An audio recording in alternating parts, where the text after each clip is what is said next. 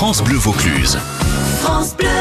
Les artisans à l'honneur, comme chaque jour avec euh, Béatrice Blanchet. On vous retrouve Béa dans un grand hangar à l'écart de Monteux parce que l'atelier de Dinandier de Mathieu Gillet, bah, ça fait du bruit. En effet, Mathieu Gillet martèle et déforme les métaux. Il a étudié des techniques particulières de dinanderie à l'école des arts appliqués de Tokyo. Faut imaginer en fait qu'on a des tas et on vient euh, tout doucement, on appelle ça des passes, on, vient euh, tourner autour de la matière pour au début la déformer. C'est une technique qui est très lente. Tout doucement, on va venir à, à former des volumes au début qui vont être vraiment très légers. En faisant des passes, en les faisant réchauffer, en retapant dessus, et ben on va arriver tout doucement à un volume. Euh, ce qui est intéressant avec cette technique, c'est qu'en fait, on joue sur les trois axes. On va jouer sur euh, étendre la matière, donc on va pouvoir allonger une plaque dans les deux sens, mais aussi en épaisseur. Ce qui est un peu étrange, en tapant dessus, la réépaissir. Là, je vois des formes, c'est du cuivre sur votre euh, table de travail. Ouais, ça c'est du cuivre. C'est un meuble qu'on est en train de réaliser. Ça va être une marqueterie en fait de, de cuivre et de rotin.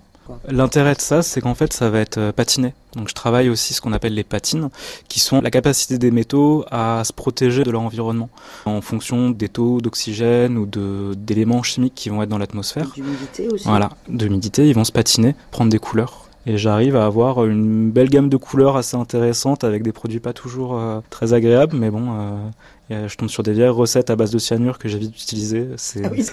des, des- non, c'est des recettes. On m'a prêté un livre de 1860, je crois. Bon, m'offrez pas de café, hein, s'il vous plaît. C'est ça en fait. Il faut savoir comment on utilise les choses et du coup bien bien se protéger. Ce qui m'intéresse aussi, pour faire voir votre métier, qu'est-ce que vous faites? Ma formation à la base, du coup, l'école Boulle, c'est une école des métiers d'art, enfin et de design. Reconnu internationalement. Ouais. Et du coup, l'application de l'art dans l'école Boulle, c'est sur les métiers de l'ameublement. Donc ça va être tout ce qui est design d'intérieur, euh, architecture d'intérieur. Moi, j'avais une sensibilité qui me dirigeait plus vers la sculpture. Puis il y a eu un moment où j'ai envie de refaire du mobilier. Du coup, bah, j'ai appliqué ça sur des tables, euh, des luminaires. Maintenant, j'ai tendance à revenir justement à la sculpture, l'anatomie. Euh, bah, si je vous montre par exemple ça. Oui, montrez-moi. C'est d'une finesse incroyable.